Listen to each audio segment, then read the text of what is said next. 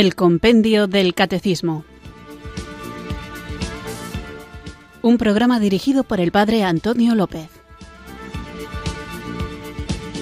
Muy buenas tardes, queridos oyentes de Radio María. Recibido un cariñoso saludo desde Irurzun, en Navarra, quienes sintonizáis una tarde más esta radio que cambia vidas, Radio María para escuchar el programa El Compendio del Catecismo, nuestra cita diaria con la formación católica en la que, guiados por el libro del Compendio del Catecismo, vamos recorriendo las preguntas y respuestas que nos ofrece y con el cual vamos profundizando en nuestra fe, nuestra fe católica una fe que nos salva porque nos acerca al conocimiento de la persona de Jesucristo, de su predicación, de sus milagros, de su obra. Y la obra de Jesucristo es la Iglesia, Iglesia Católica, la única que Él ha fundado y a la que nosotros pertenecemos de manera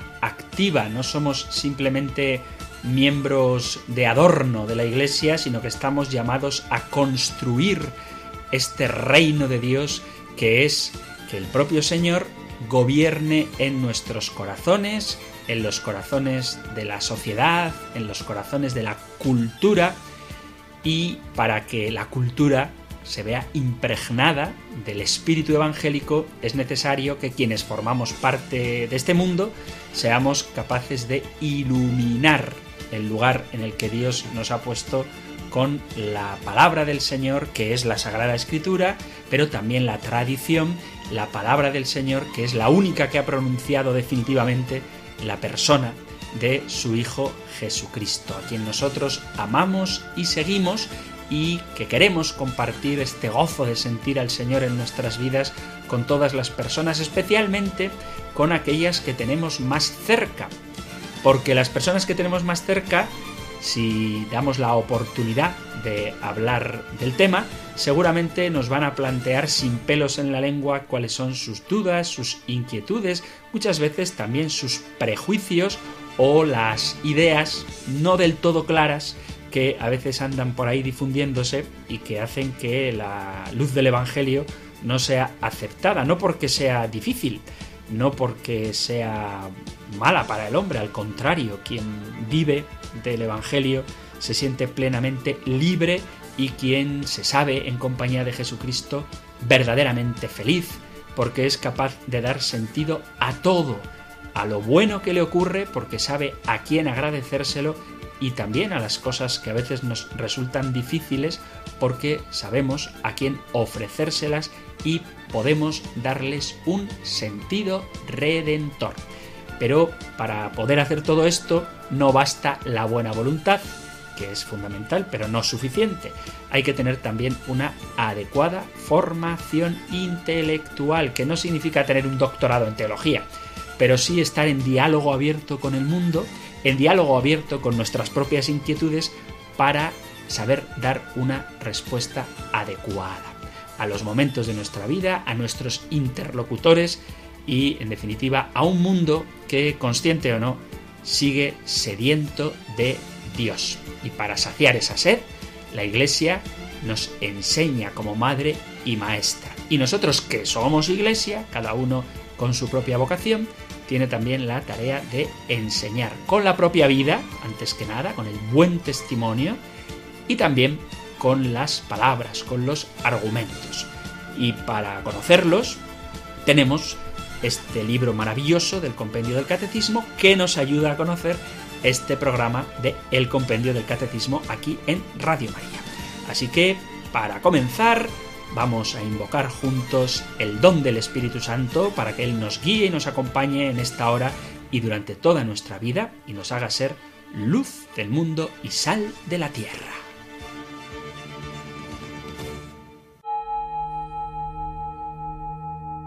Ven Espíritu, ven Espíritu, ven Espíritu.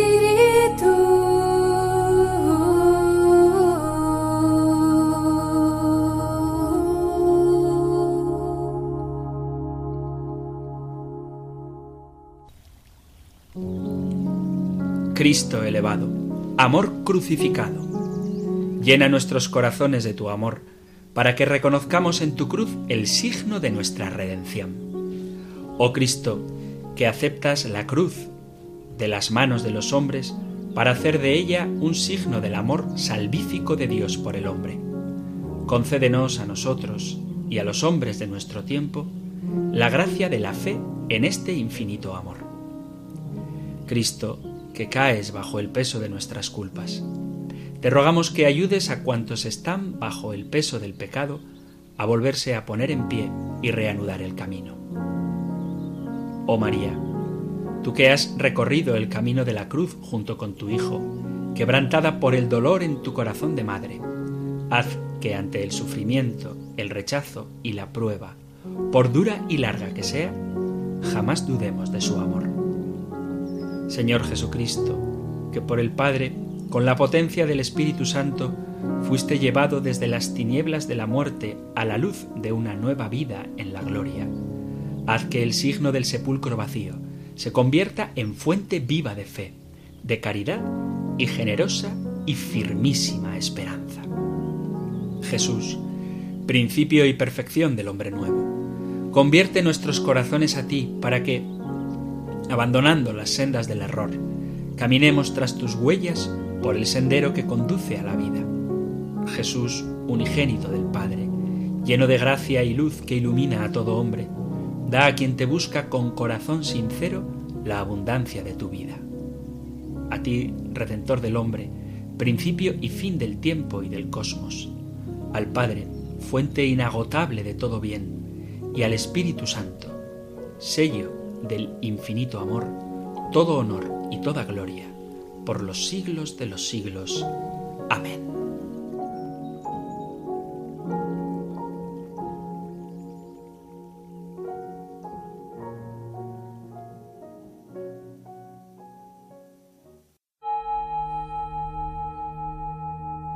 Ven Espíritu,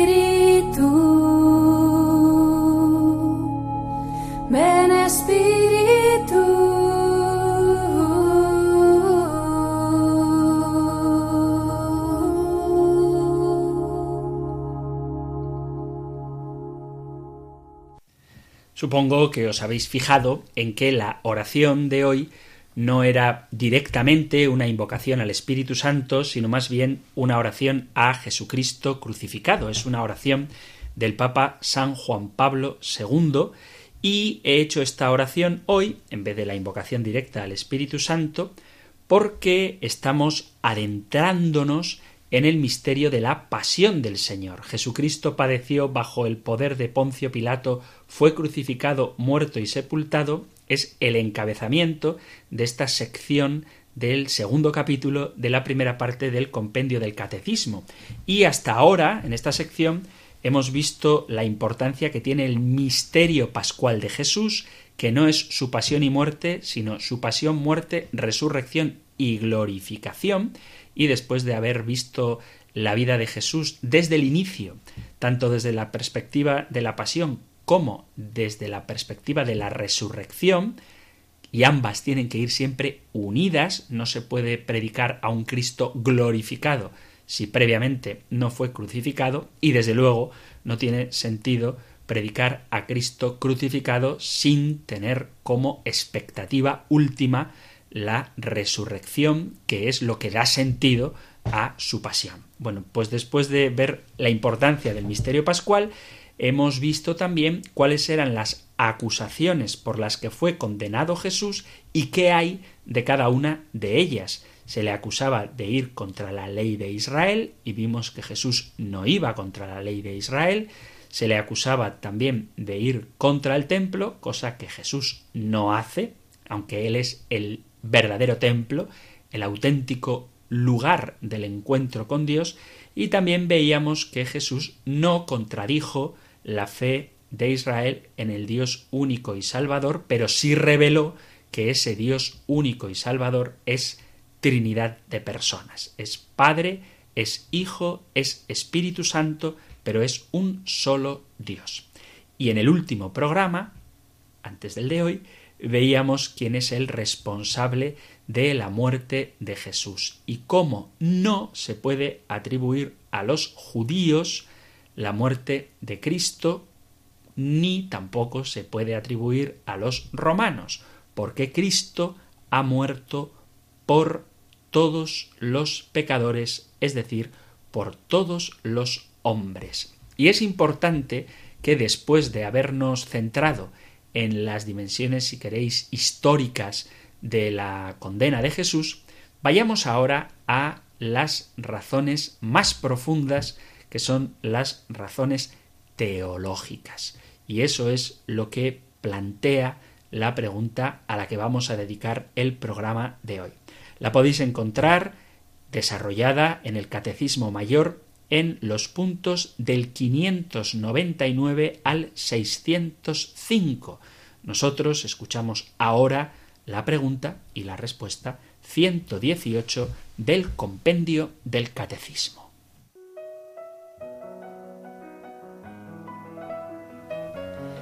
¿Por qué la muerte de Cristo forma parte del designio de Dios? A fin de reconciliar consigo a todos los hombres destinados a la muerte a causa del pecado, Dios tomó la amorosa iniciativa de enviar a su Hijo para que se entregara a la muerte por los pecadores. Anunciada ya en el Antiguo Testamento, particularmente como sacrificio del siervo doliente, la muerte de Jesús tuvo lugar según las Escrituras.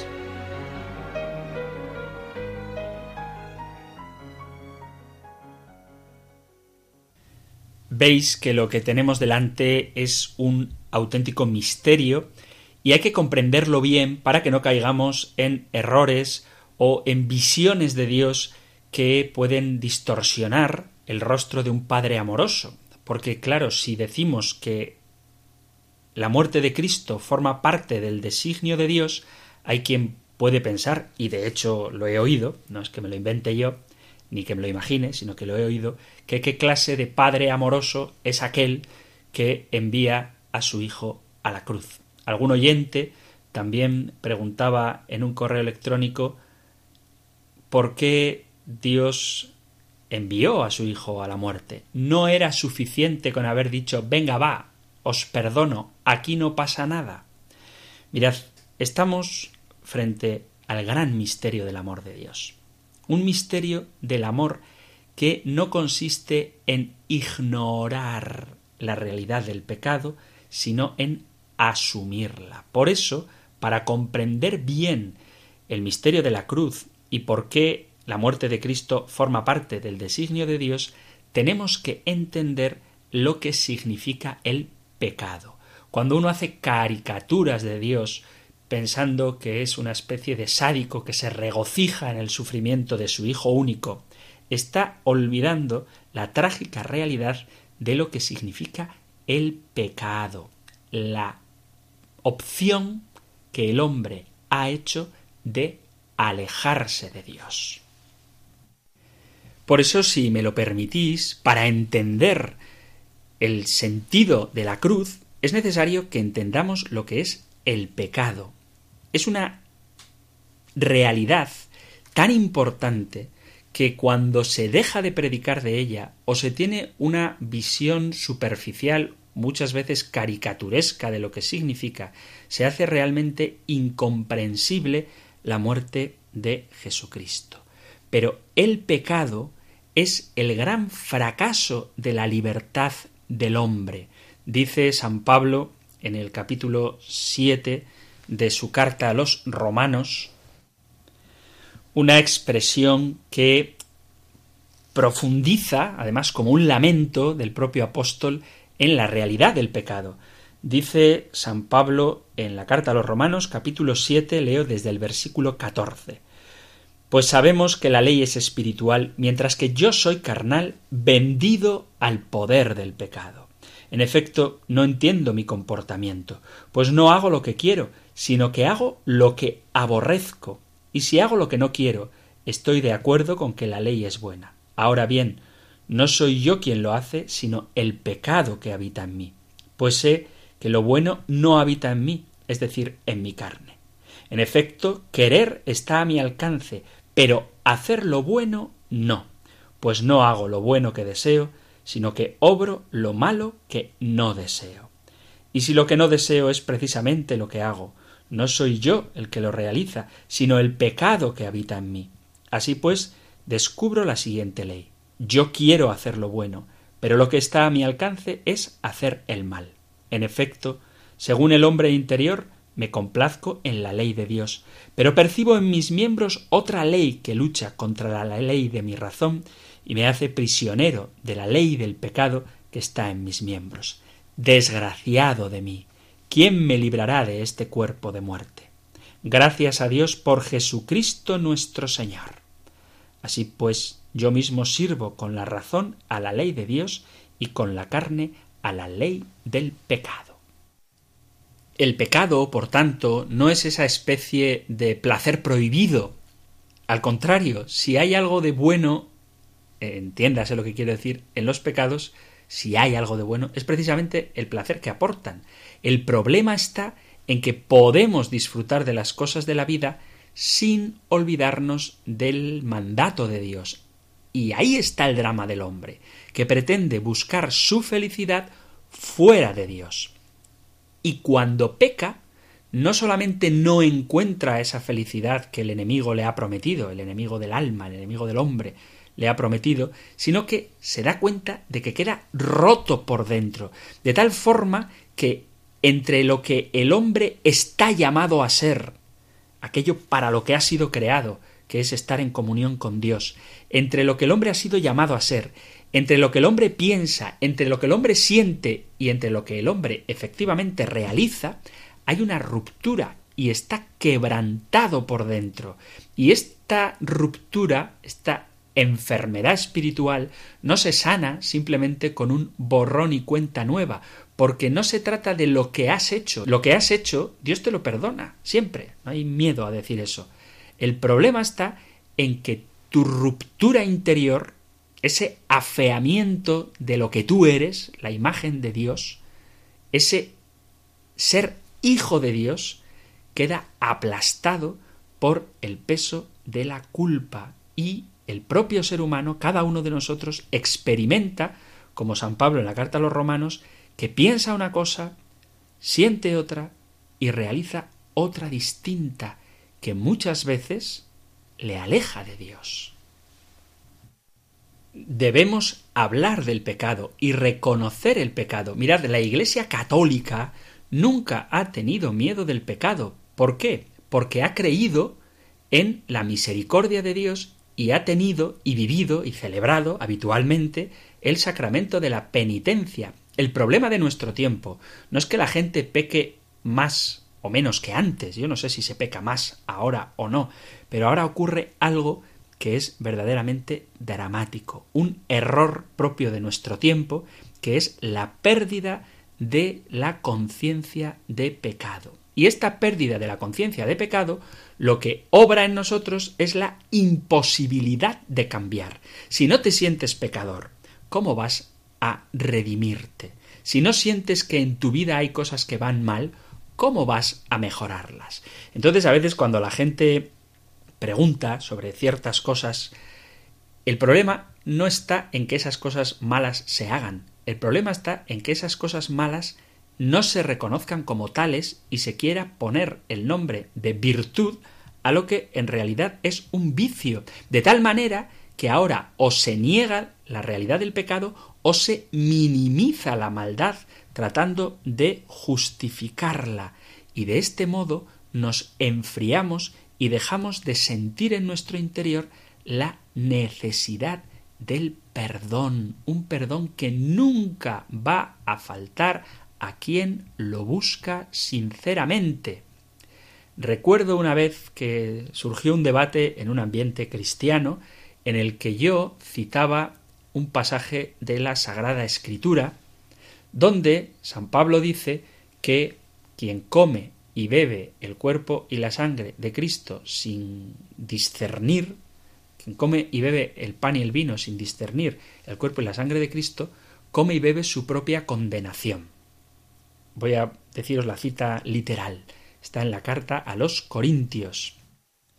En el capítulo 11 y en el versículo a partir del 26 dice así, Por eso, cada vez que coméis de este pan y bebéis de este cáliz, proclamáis la muerte del Señor hasta que vuelva. De modo que quien coma el pan y beba del cáliz del Señor indignamente, es reo del cuerpo y de la sangre del Señor. Así pues, que cada cual se examine y que entonces coma así del pan y beba del cáliz. Porque quien come y bebe sin discernir el cuerpo, come y bebe su propia condenación. Por ello, hay entre vosotros muchos enfermos y no pocos han muerto.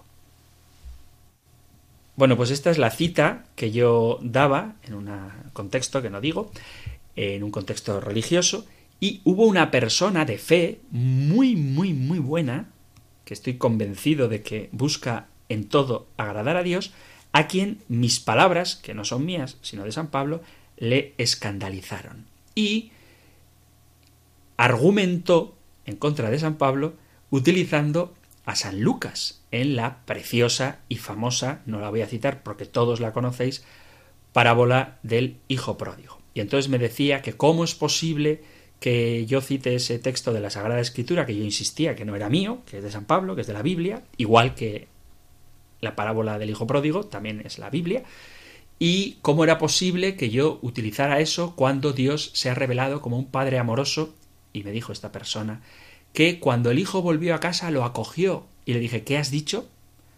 Pues que le acogió. No, no, lo que has dicho antes. Pues que el padre acogió al hijo. Y yo insistía. Lo que has dicho justo antes de le acogió. Que cuando volvió a casa lo acogió. Ahí está la cuestión. Ahí está la cuestión. Cuando volvió a casa, el padre lo estaba esperando. Pero el hijo volvió a casa. Entonces, cuando uno no reconoce el pecado, no vuelve a casa, se queda comiendo lo que sobra a los cerdos a lo que estás apacentando. Estoy citando la parábola del hijo pródigo. No estoy diciendo que los pecadores sean eso, ¿vale?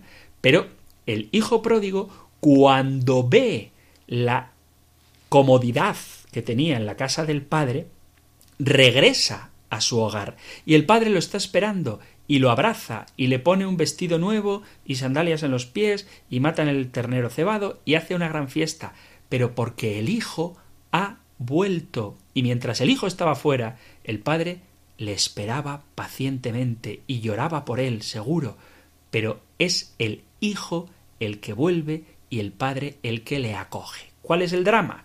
Que cuando el hijo no vuelve, el padre se queda para siempre esperando sufriendo, llorando estérilmente el regreso de un hijo que se siente cómodo aunque haya perdido su dignidad, su dignidad de hijo. Entonces el drama es que se predica poco del pecado y de las consecuencias del pecado. Y cuando se predica poco del pecado y de las consecuencias del pecado, la cruz de Cristo pierde sentido, porque el sentido de la cruz es la redención, la liberación del hombre de ese pecado. Y es tal la perversión del lenguaje que hoy por hoy, muchas veces en tono jocoso, pero hoy por hoy se utiliza la palabra pecado como si fuera casi casi un sinónimo de placer. Esto está tan rico que es un pecado, ¿no? Pues, pues no, si está rico es una bendición de Dios, no es un pecado. Un pecado nunca es un beneficio, nunca, nunca es un beneficio.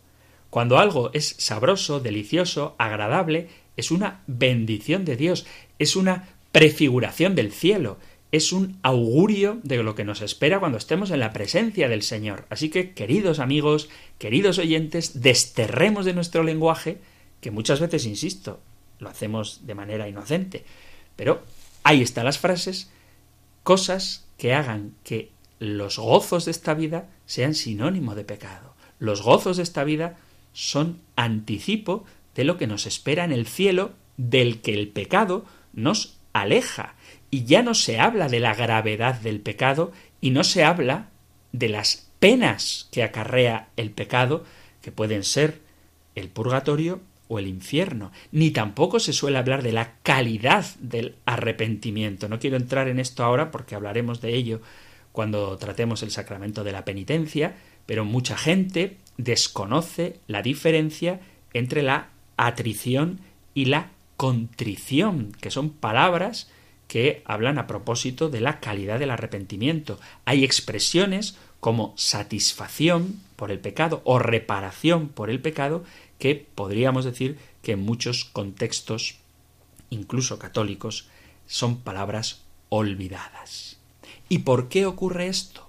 ¿Por qué hay una especie de desfiguración del pecado, de tal manera que lo que antes era malo ahora le llamamos bueno o pensamos que es indiferente, porque se ha impuesto un ídolo en nuestra cultura, un ídolo que ha ocupado el lugar de Dios. ¿Cuál es ese ídolo? El ídolo de la libertad. Sin embargo, se podría decir que hay un solo pecado, que es el del fracaso de la libertad. ¿Por qué? Porque la libertad, que es el don que Dios nos ha dado para que respondamos a su llamada, la estamos utilizando para incurrir en el peor de los dramas que puede vivir el hombre, que es el de decirle no a Dios. En esto consiste el pecado, en decirle no a Dios. Queremos, por un lado, vivir en el Espíritu, pero por otro lado, realizamos las obras de la carne.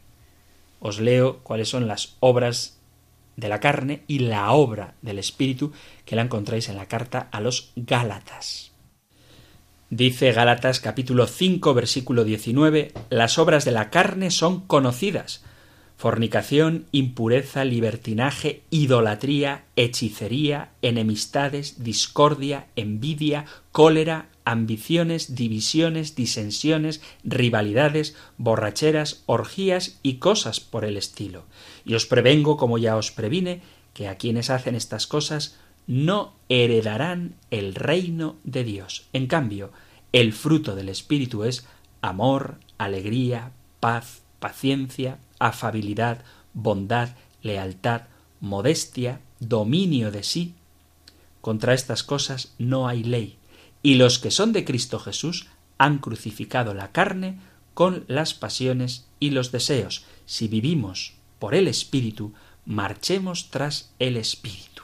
Entonces, esta es la realidad del pecado fornicación, impureza, libertinaje, idolatría, hechicería, enemistades, discordia, envidia, cólera, ambiciones, divisiones, disensiones, rivalidades.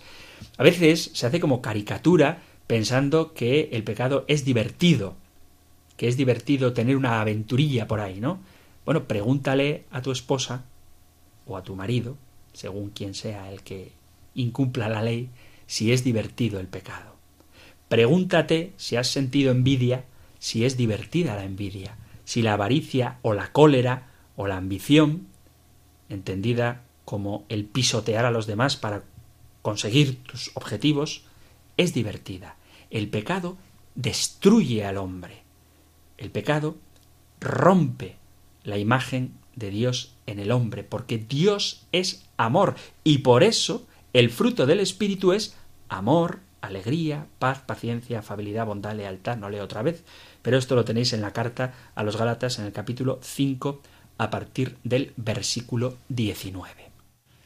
Estamos tan imbuidos de una cultura, de una sociedad, no sé cómo llamarlo, que se ha olvidado de Dios, que asumimos como naturales expresiones que contradicen radicalmente, frontalmente, lo que la palabra de Dios nos enseña. Frases como, por ejemplo, haz lo que te salga del corazón, que eso está en contra de la palabra de Dios. No tienes que hacer lo que te salga del corazón, porque de dentro del corazón del hombre es de donde salen los males. Dice el Señor, nuestro Señor Jesucristo, en el Evangelio de San Mateo, en el capítulo 15, versículo 15, en adelante, Pedro le dijo, Explícanos esta parábola. Él les dijo, También vosotros seguís sin entender. ¿No comprendéis que todo lo que entra por la boca pasa al vientre y se expulsa en la letrina? Pero lo que sale de la boca brota del corazón. Y esto es lo que hace impuro al hombre, porque del corazón salen pensamientos perversos, homicidios, adulterios, fornicaciones, robos, difamaciones, blasfemias. Estas cosas son las que hacen impuro al hombre. Y cuando hablamos de corazón, nos referimos al centro del hombre. Entonces, cuando el hombre tiene en su centro a sí mismo y no a Dios, se vuelve alguien que vive con un espíritu distinto del espíritu de Dios. Y este es el drama del pecado. Y el problema está que cuando uno peca, cuando uno se deja arrastrar por el pecado, su mente cambia. El pecado hace que tu mentalidad, tu forma de pensar, cambie. Ese refrán famoso de si no obras como piensas, acabarás pensando como obras. ¿eh? Si no vives como piensas, acabarás pensando como vives, es una expresión bíblica, no literalmente, pero la idea la dice San Pablo en la carta a los romanos. En el capítulo primero de la carta a los romanos, capítulo primero, versículo 28, dice, y como no juzgaron conveniente prestar reconocimiento a Dios, los entregó Dios a su mente insensata para que hicieran lo que no conviene, llenos de toda clase de injusticia, maldad, codicia, malignidad, henchidos de envidias, de homicidios, discordias, fraudes, perversiones, difamadores, calumniadores, enemigos de Dios, ultrajadores, altaneros, fanfarrones, ingeniosos para el mal, rebeldes a sus padres, insensatos, desleales, crueles, despiadados, los cuales, aunque conocían el veredicto de Dios, según el cual los que hacen estas cosas son dignos de muerte, no sólo las practicaban, sino que incluso aprueban a los que las hacen. Esto decía San Pablo, y lo puede seguir diciendo todavía hoy. El pecado cambia, pervierte la mente de quien lo comete. Por eso no se trata simplemente de decir va venga aquí no ha pasado nada, sino que de lo que se trata es de que haya una verdadera renovación interior de toda la persona, del corazón y de la mente. Y cuando el hombre esté integrado, su corazón, su mente y su obrar estarán de acuerdo en el cumplimiento de lo único que nos puede hacer felices, que es cumplir la voluntad de Dios. Vamos a hacer una pequeña pausa musical. Es una canción que creo que ya he puesto alguna vez, me suena, pero en cualquier caso la vuelvo a poner porque es muy bonita y está citando precisamente el texto de San Pablo a los romanos en el capítulo 7. La canción se titula ¿Quién me librará?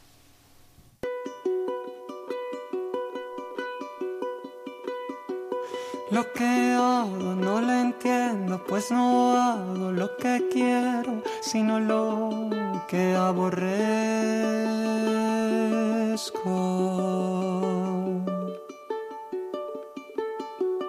Lo que hago no lo entiendo, pues no hago lo que quiero, sino lo que aborrezco.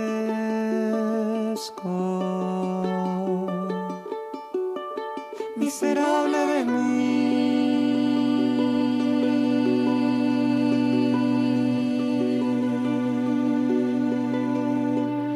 me librará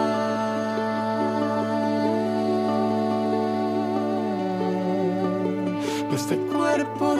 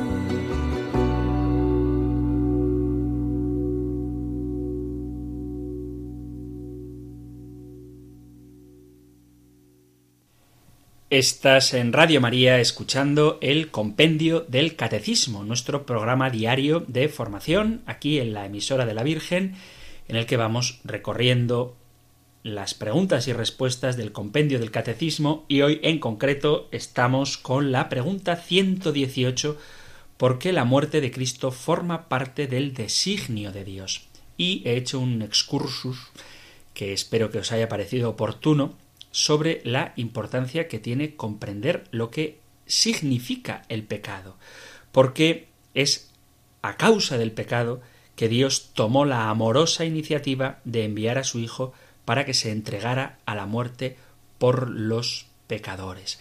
Entonces, para comprender este misterio, que es el de la cruz de Cristo, la muerte del inocente, tenemos que recordar o recuperar yo creo que no se ha perdido del todo, pero quizá no se hable de ello demasiado, la realidad del pecado y también la realidad del demonio, que son conceptos que están asociados, porque si no entendemos la acción del maligno que quiere enemistar a los hombres con Dios y la herramienta que tiene para hacer esto es inducirnos al pecado, nunca entenderemos por qué el Hijo de Dios tuvo que hacerse hombre y morir en la cruz para, siempre hay que decirlo, después resucitar.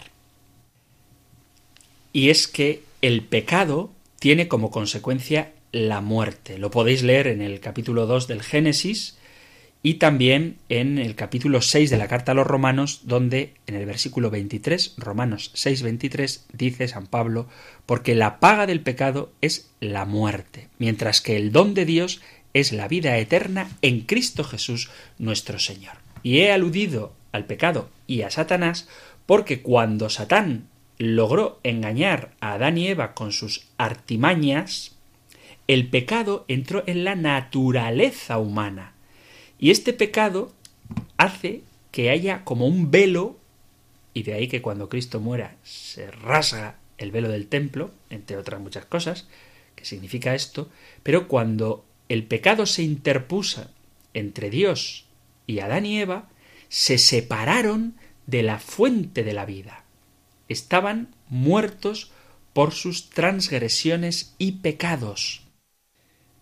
Fijaos que esto lo expresa también San Pablo en la carta a los Efesios, en el capítulo 2, dice Versículo 1. También vosotros en un tiempo estabais muertos por vuestras culpas y pecados cuando seguíais el proceder de este mundo según el príncipe de la potestad del aire, el espíritu que ahora actúa en los rebeldes contra Dios. Por eso digo que la realidad del pecado y la realidad del demonio están vinculadas y cuando se suprime al demonio y se suprime al pecado, o mejor dicho, cuando se suprime al demonio, se acaba suprimiendo el pecado y por tanto acaba perdiendo significado, acaba perdiendo sentido el acto redentor que se realiza en la cruz. El pecado entra en la naturaleza humana por medio de Adán y Eva y se genera en nosotros esa inclinación a hacer nuestra propia voluntad en lugar de la voluntad de Dios. Cuando seguimos esta inclinación, que ojo, la inclinación no es pecado, pero cuando seguimos esta inclinación y somos tentados y cedemos a ella, entonces cometemos el pecado. Para ayudar al pueblo, a sus hijos, a mantenerse en el camino correcto, Dios dio unos mandamientos que anuncian cuál es su voluntad para nosotros. Desafortunadamente, el pueblo, sumamente débil, fue incapaz de purificarse del pecado. Todas las personas pecan. Dice la escritura en el libro de los Proverbios, en el capítulo 24, versículo 16, que el justo peca siete veces al día. Y San Juan, en la primera carta, de este apóstol, en su primera carta, dice, capítulo 1 de la primera carta de San Juan, dice, versículo 8, Si decimos que no hemos pecado, nos engañamos y la verdad no está en nosotros. Pero si confesamos nuestros pecados, Él, que es fiel y justo, nos perdonará los pecados y nos limpiará de toda injusticia. Entonces, tras la transgresión de Adán y Eva y la entrada de la inclinación al mal del hombre, Dios dio sus leyes, que el justo incumple siete veces al día, y ofrece la posibilidad de hacer sacrificios. El Señor, vamos a hablar el lenguaje humano, en su sufrimiento le da a su pueblo una oportunidad, sacrificando un animal sin mancha para que las personas puedan obtener el perdón, ofrece la posibilidad de obtener la redención. Estamos hablando del Antiguo Testamento. Una vez al año, el sumo sacerdote podía entrar en el Santa Santorum, en el lugar santísimo, llevando la sangre del sacrificio y obtener la expiación por los pecados. Mediante el derramamiento de la sangre de un inocente, de un cordero inocente, la deuda del pecado sería pagada. Dice la carta a los Hebreos en el capítulo 9, versículo 22, según la ley, casi todo se purifica con sangre y sin efusión de sangre no hay perdón. Era necesario que todas estas cosas, que son figura de las realidades celestes, se purificaran con tales ritos, pero las realidades celestes mismas necesitan sacrificios superiores a estos. Sin embargo, la sangre de los animales no puede sanar de raíz el problema que es el pecado en la naturaleza humana. Después de que sus pecados habían sido perdonados, el pueblo continuaba pecando, lo que significa que había que sacrificar otra vez año tras año. Y ni siquiera el sumo sacerdote podía ayudarlos, puesto que él mismo era un pecador y por eso ofrecía el sacrificio por él mismo y por su pueblo. Dice así la carta a los Hebreos en el capítulo 10, pues la ley, que presenta sólo una sombra de los bienes futuros y no la realidad misma de las cosas, no puede nunca hacer perfectos a los que se acercan, pues lo hacen año tras año y ofrecen siempre los mismos sacrificios. Si no fuera así, no habrían dejado de ofrecerse porque los ministros del culto, purificados de una vez para siempre, no tendrían ya ningún pecado sobre su conciencia, pero en realidad con estos sacrificios se recuerdan año tras año los pecados, porque es imposible que la sangre de toros y de machos cabríos quite los pecados. A pesar de que en el Antiguo Testamento había personas justas, ninguna es irreprensible. Nadie puede estar a la altura de la santidad que Dios exige, salvo el propio Dios. Entonces, el Eterno Padre envía a su Hijo, hecho carne del seno de la bienaventurada Virgen María, que, despojándose de su naturaleza divina, se convierte en Hijo del hombre, se hace hombre verdaderamente en todos los sentidos de la palabra, con la misma naturaleza que tenemos cualquiera de nosotros. No obstante, este verdadero hombre es también verdadero Dios. Jesús tuvo que aprender la obediencia como un hombre y como ser humano con una voluntad humana, acordaos de que hablábamos de las dos voluntades en el Hijo, en Jesucristo, aprende a negarse a sí mismo, tomando la cruz y obedeciendo en todo la voluntad del Padre. Él se hace en todo semejante a nosotros menos en el pecado. No tenemos un sumo sacerdote incapaz de compadecerse de nuestras debilidades, sino que ha sido probado en todo como nosotros, menos en el pecado. Carta a los Hebreos capítulo 4 versículo 15. Jesús habla contra el pecado, predica contra el pecado, pero no solamente habla contra el pecado, sino que en su cuerpo, en su muerte, da muerte al pecado siendo irreprensible, el único hombre, el único ser de toda la historia, completamente puro y sin pecado, fue el único que pudo ponerse frente a Satanás y que éste no pudiera acusarle de nada. Alguno, seguramente sensible, me dirá, ¿cómo que el único sin pecado? También la Virgen es sin pecado, ciertamente, pero María es sin pecado en orden a la encarnación. Es decir, que María fue concebida sin pecado porque ella había de dar a luz a quien no conocería pecado. En este sentido es en el que digo que es el único que podía presentarse ante Satanás sin que éste pudiera acusarle de nada. Él, Jesús, murió como el Cordero de Dios, expiando por toda la humanidad, soportó el castigo de nuestros pecados y él, el justo, murió por los injustos. Es él el que libremente ofrece su vida. Nadie me quita la vida, sino que yo la doy voluntariamente, dice Jesús en el Evangelio de San Juan capítulo 10 versículo 18. Y ofrece su vida como San Juan Bautista lo reconoce, como el Cordero que quita el pecado del mundo. Él ha venido para dar su vida en rescate por muchos, para servir y dar su vida en rescate por muchos. Él se despojó de su rango, carta a los Filipenses capítulo 2, y asumió la condición de esclavo, al que no conoció pecado, una frase que me parece fortísima, pero muy rica teológicamente, a quien no conoció pecado, Dios lo hizo pecado por nosotros para que fuésemos santificados por Dios en él.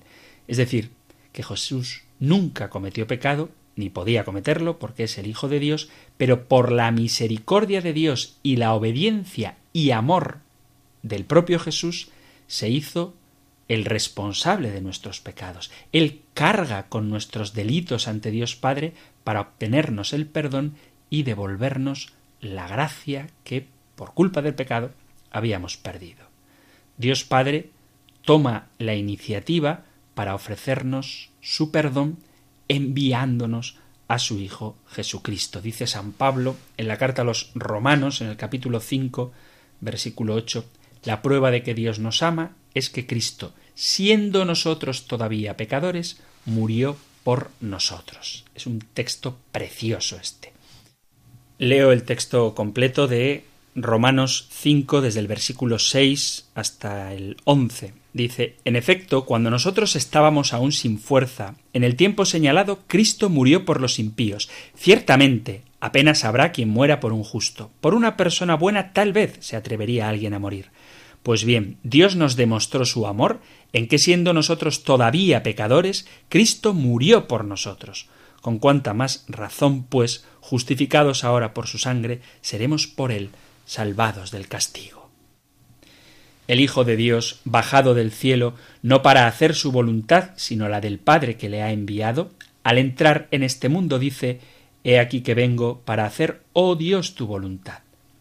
En virtud de esta voluntad somos santificados merced a la oblación de una vez para siempre del cuerpo de Jesucristo. Desde el primer instante de su encarnación, el Hijo, Jesucristo, acepta el designio divino de salvación en su misión redentora. Mi alimento, dice en el Evangelio de San Juan capítulo 4, es hacer la voluntad del que me ha enviado y llevar a cabo su obra. El sacrificio de Jesús por los pecados del mundo entero es la expresión de su comunión de amor con el Padre. El Padre me ama porque yo doy mi vida, y el mundo ha de saber que amo al Padre y que obro según el Padre me ha ordenado. Capítulo 14, versículo 31 de San Juan. Jesús, al aceptar en su corazón humano, en su voluntad humana, el amor del Padre hacia los hombres, habiendo amado a los suyos que estaban en el mundo, los amó hasta el extremo. Y nadie tiene amor más grande que el que da la vida por sus amigos. El que los amó hasta el extremo, capítulo 13 de San Juan, y capítulo 15 que nadie tiene amor más grande que el que da la vida por sus amigos. Tanto en el sufrimiento como en la muerte, la humanidad de Cristo se hizo el instrumento libre y perfecto del amor divino que quiere la salvación de los hombres. Él aceptó libremente su pasión y muerte por amor al Padre y a los hombres que el Padre quiere salvar. Por eso Jesús, obedeciendo la voluntad de su Padre, ofrece la vida en la cruz por nosotros para librarnos del pecado, no entendido como una infracción, como el niño que coge un pastelillo de la nevera, como si eso fuera el pecado, no. El pecado es la ruptura del hombre con Dios, y esta ruptura tiene consecuencias. Dios quiso hacer una alianza con su pueblo, los mandamientos, y ofreció la posibilidad de presentar sacrificios, pero los mandamientos no se podían cumplir porque faltaba la gracia que nos da Jesucristo y los sacrificios de animales son insuficientes. Es Cristo quien ofreciéndose a sí mismo como sacerdote, el que ofrece el sacrificio, víctima, lo que se ofrece como sacrificio, y altar, el lugar donde se ofrece el sacrificio, eleva a Dios una ofrenda que está a la altura de lo que Dios pide. Y el hombre jamás hubiera podido realizar esto. Por eso el plan de Dios era que el hombre se salve y esta salvación se realiza mediante la cruz de Cristo. No bastaba un va aquí no ha pasado nada, porque las consecuencias del pecado son reales, porque la libertad que Dios ha dado al hombre es real y se compromete con ella, de tal modo que la responsabilidad del mal uso que el hombre ha hecho de su libertad no puede ser enterrada o barrida debajo de la alfombra, sino que ha de ser reparada. Y esto lo hace Jesucristo mediante su sacrificio en la cruz. Esto lo hace Jesucristo en obediencia a la amorosa voluntad salvífica que Dios tiene sobre el hombre. A veces se hace una especie de caricatura como diciendo, bueno, Dios hace como que no ha visto y ya está. No, porque si Dios hace como que no ha visto, el corazón del hombre sigue dañado únicamente con el sacrificio redentor, con la ofrenda reparadora de Cristo en la cruz, el corazón del hombre y la relación de éste, del hombre con Dios, puede ser restaurada. Queridos amigos, queridos oyentes de este espacio, se nos ha acabado el tiempo, así que terminamos ya, pero si quedan dudas, sabéis que podéis plantearlas en el 668-594-383 mediante el WhatsApp, audio o texto 668-594-383 o compendio arroba radiomaria.es. Dudas, aportaciones o cualquier cosa que queráis consultar, tenéis estos medios. Terminamos con la bendición del Señor. El Señor te bendiga y te proteja, el Señor ilumine su rostro sobre ti y te conceda su favor, el Señor te muestre su rostro y te conceda la paz. Muchísimas gracias por estar ahí, gracias por ser fieles y estar atentos al compendio del catecismo y si queréis, volveremos a encontrarnos en un próximo programa. Un fuerte abrazo. El compendio del catecismo. Un programa dirigido por el padre Antonio López.